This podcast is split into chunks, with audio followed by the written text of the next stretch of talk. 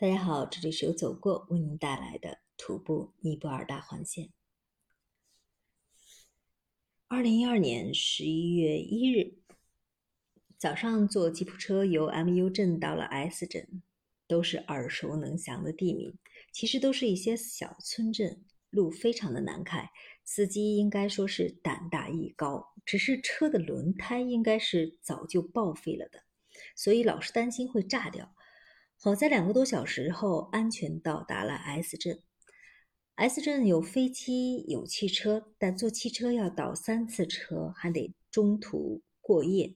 考虑下来还是坐飞机吧。虽然你飞机失事率比较高，但是坐汽车也是有风险的，就冒一次险吧。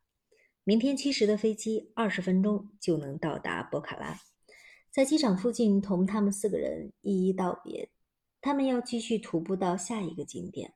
然后再决定后面的去向，也许在博卡拉还能遇到呢。又是一个人了，明天就飞博卡拉。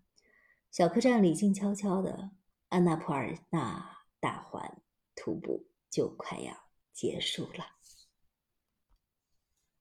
二零一二年十一月二日，一早登上了飞往博卡拉的小飞机。小飞机很小。乘客都有一些严肃，显然大伙儿都知道尼泊尔的这种山区小飞机死亡率还是有些高的。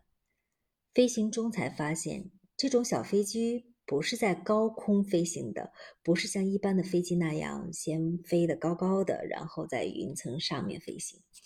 这种小飞机是贴着山梁飞行的，有时候。好像就是朝着一座大山冲了过去，眼看离大山不远了，他又沿着山峰爬上去，飞过大山，因此常常让人提心吊胆。